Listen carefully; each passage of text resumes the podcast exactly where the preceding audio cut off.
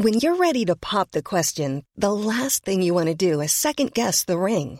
At Bluenile.com, you can design a one of a kind ring with the ease and convenience of shopping online. Choose your diamond and setting. When you find the one, you'll get it delivered right to your door. Go to Bluenile.com and use promo code LISTEN to get $50 off your purchase of $500 or more. That's code LISTEN at Bluenile.com for $50 off your purchase.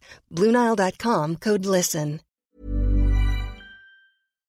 ¿Quiénes disponen de mejores mecanismos para proteger su ahorro frente al mordisco de la inflación? ¿Los ricos o los pobres? ¿Y cuáles son las consecuencias de que esto sea así? Veámoslo.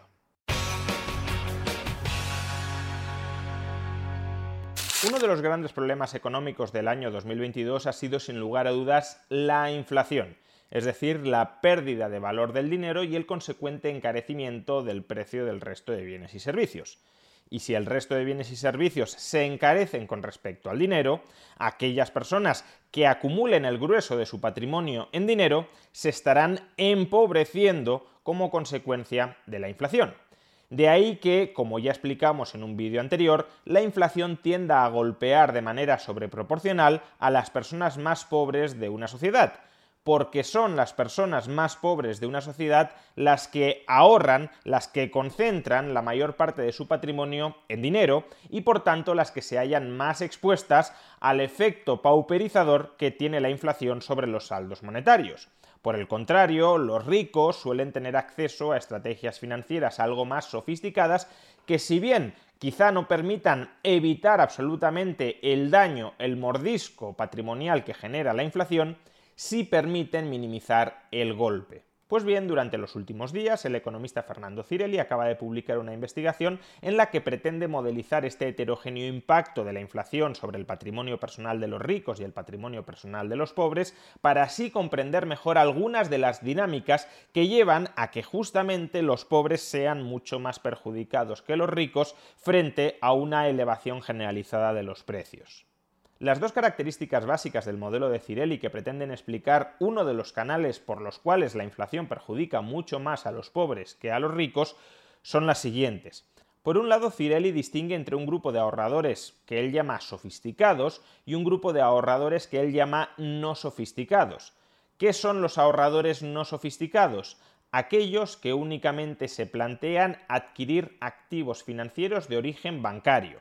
Es decir, aquellos ahorradores que más allá de que puedan comprarse una vivienda, una plaza de garaje, cuando se trata de adquirir activos financieros, únicamente ahorran o en depósitos a plazo o en cuentas corrientes ofrecidas por los bancos. No se atreven, no se preocupan por mirar más allá.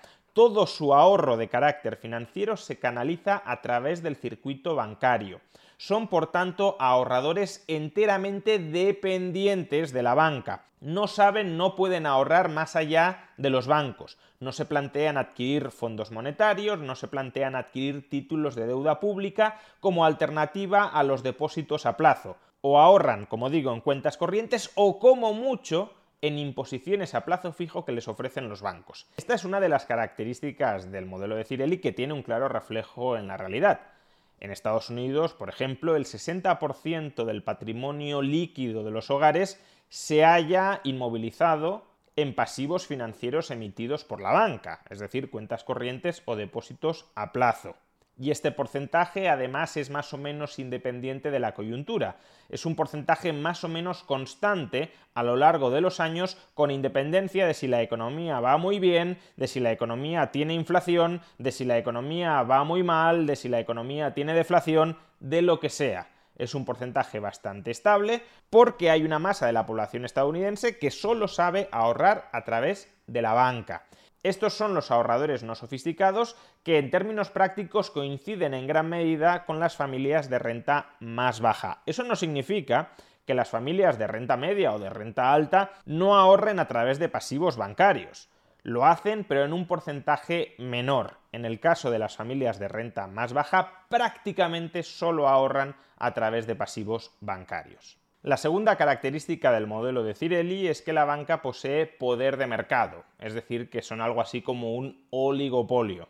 no hay suficiente competencia en el sector bancario y eso permite que los bancos ofrezcan por los pasivos que comercializan, por los pasivos que colocan a los ahorradores, ofrezcan un tipo de interés más bajo del que tendrían que ofrecer si compitieran entre sí por captar el ahorro de los ahorradores. De nuevo, esta es una segunda característica que tiene bastante sentido y que encaja bastante bien con la realidad. En el sector bancario no existe libertad de entrada. Para crear un banco necesitas una autorización estatal, de manera que son las autoridades, es el sector público, quien controla cuántos bancos hay o cuántos bancos deja de haber dentro de la industria bancaria. Aunque haya beneficios extraordinarios por la falta de competencia dentro de este sector, no se crearán nuevos bancos que disputarán la posición de los existentes si el sector público, muchas veces muy cercano a los intereses de la propia banca establecida, si el sector público no autoriza la creación de nuevas entidades financieras. Pues bien, si juntamos estas dos premisas, por un lado que una parte de la población es rehén en términos de ahorro de la industria bancaria, por otro que la industria bancaria no posee suficiente competencia interna, ¿a qué conclusión llegamos? Pues llegamos a la siguiente conclusión. Cuando hay inflación, lo habitual es que los bancos centrales incrementen los tipos de interés como forma para contrarrestar esa inflación. Ese aumento de los tipos de interés se materializa en muy diversos instrumentos financieros, de manera quizá más clara en la deuda pública. Si observamos durante este pasado año 2022 la evolución de la deuda pública estadounidense, observaremos que su rentabilidad se disparó, ¿Por qué se disparó? Porque la Reserva Federal subió los tipos de interés. ¿Y por qué lo subió? Para combatir la inflación.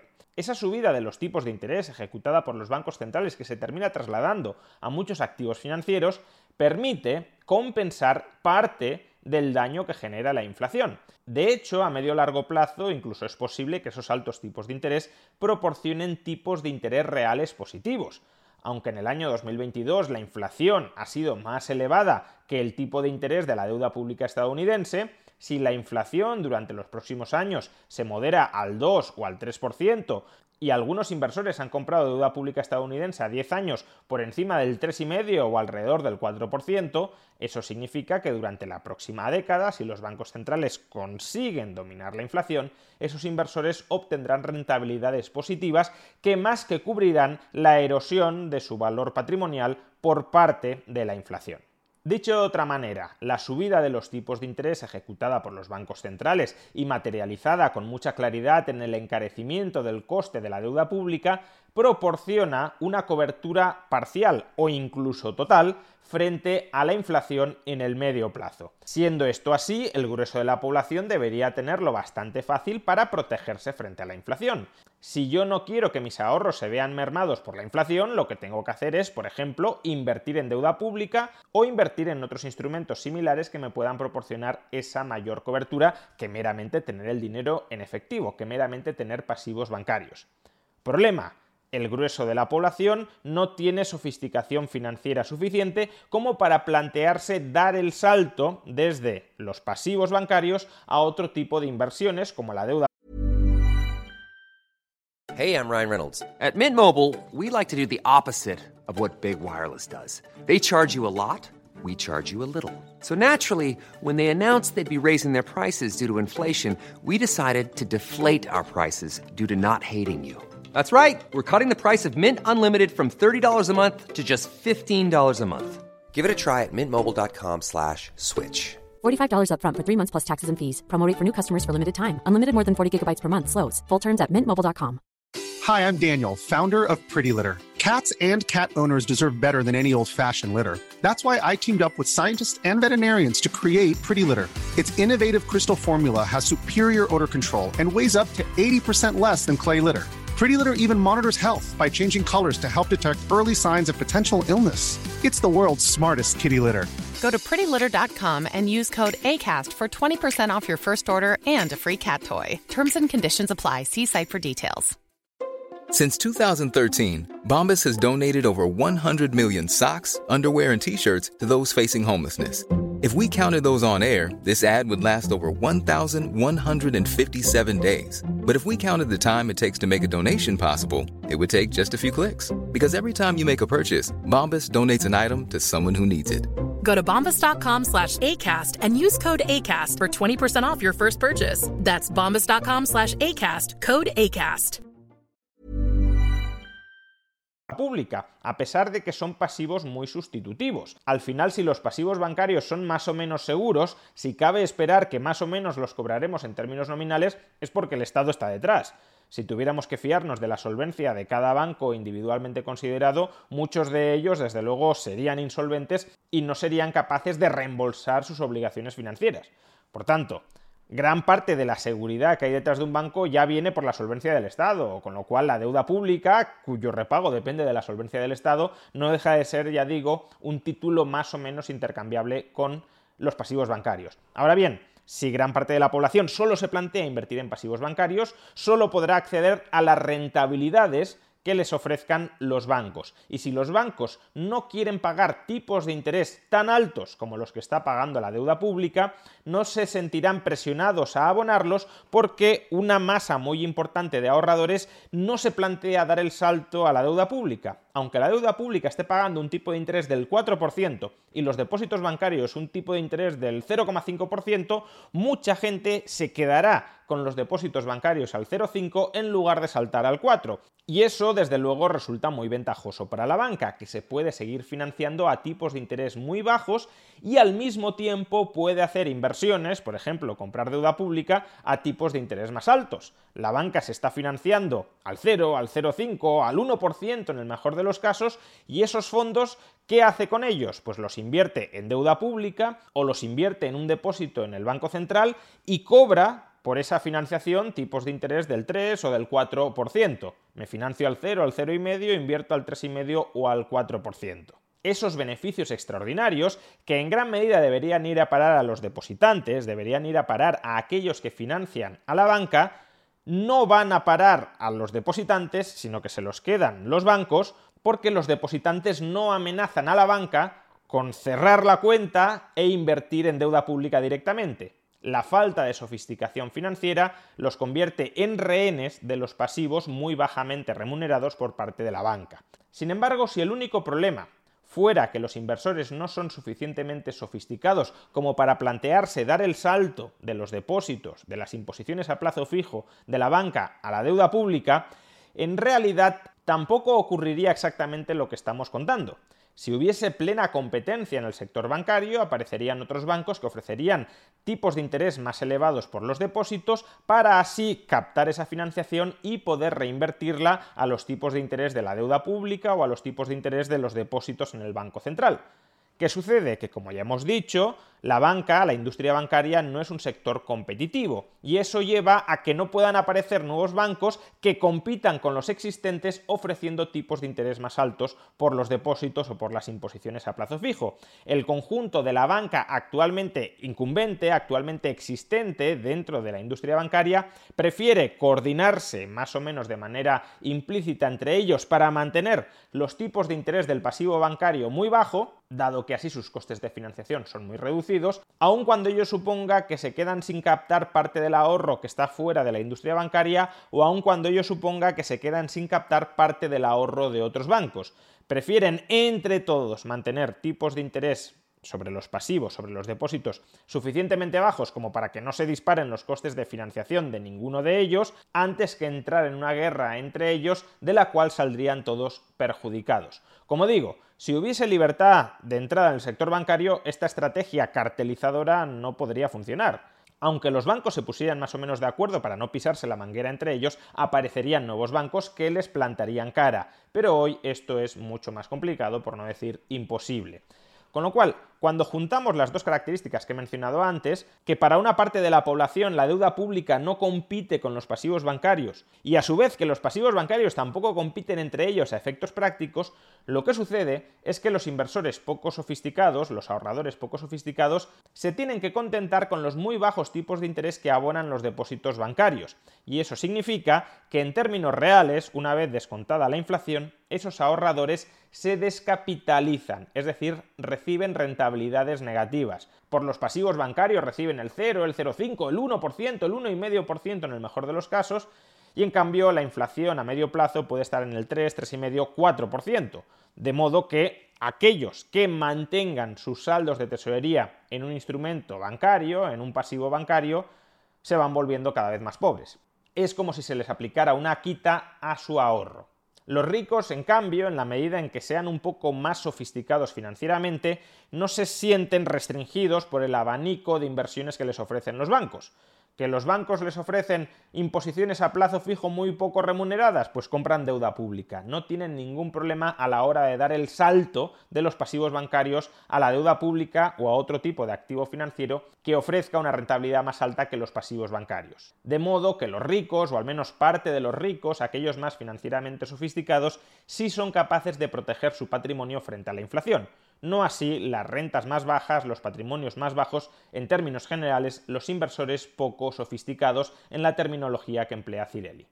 Con lo cual, la inflación que tiene lugar dentro del diseño institucional de nuestras sociedades, donde una parte de la población no tiene una elevada cultura financiera y donde sobre todo no hay competencia entre bancos para proporcionar buenos instrumentos de ahorro a esa población financieramente no sofisticada, la inflación que tiene lugar dentro de este marco institucional es una inflación que golpea desproporcionadamente a las rentas más bajas que son incapaces de proteger su patrimonio frente a la inflación, lo cual significa que sus ahorros van perdiendo valor año tras año. Y eso significa, además, como apunta Cirelli, que cuando en el futuro vienen mal dadas, como se han descapitalizado financieramente durante las etapas de inflación, esas familias no pueden hacer frente, o no en su totalidad, a cualquier quebranto financiero extraordinario que puedan haber sufrido.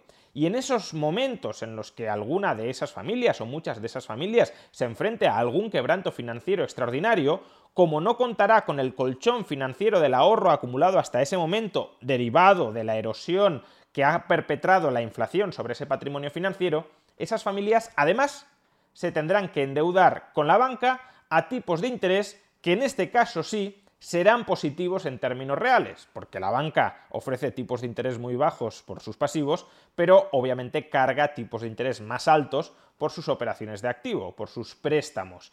De modo que esas familias se habrán descapitalizado durante las épocas de inflación y en el futuro se descapitalizarán al tener que endeudarse a tipos de interés reales positivos como consecuencia de haberse descapitalizado durante la época inflacionista acumular un patrimonio financiero que te permita hacer frente a los quebrantos futuros a los que puedas enfrentarte a lo largo de tu vida, se vuelve una empresa muy complicada en presencia de inflación y en ausencia de sofisticación financiera y de competencia bancaria.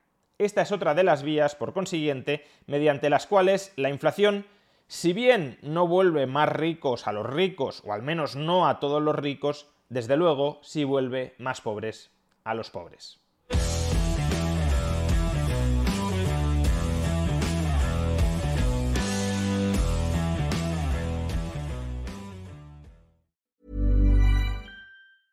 Even when we're on a budget, we still deserve nice things.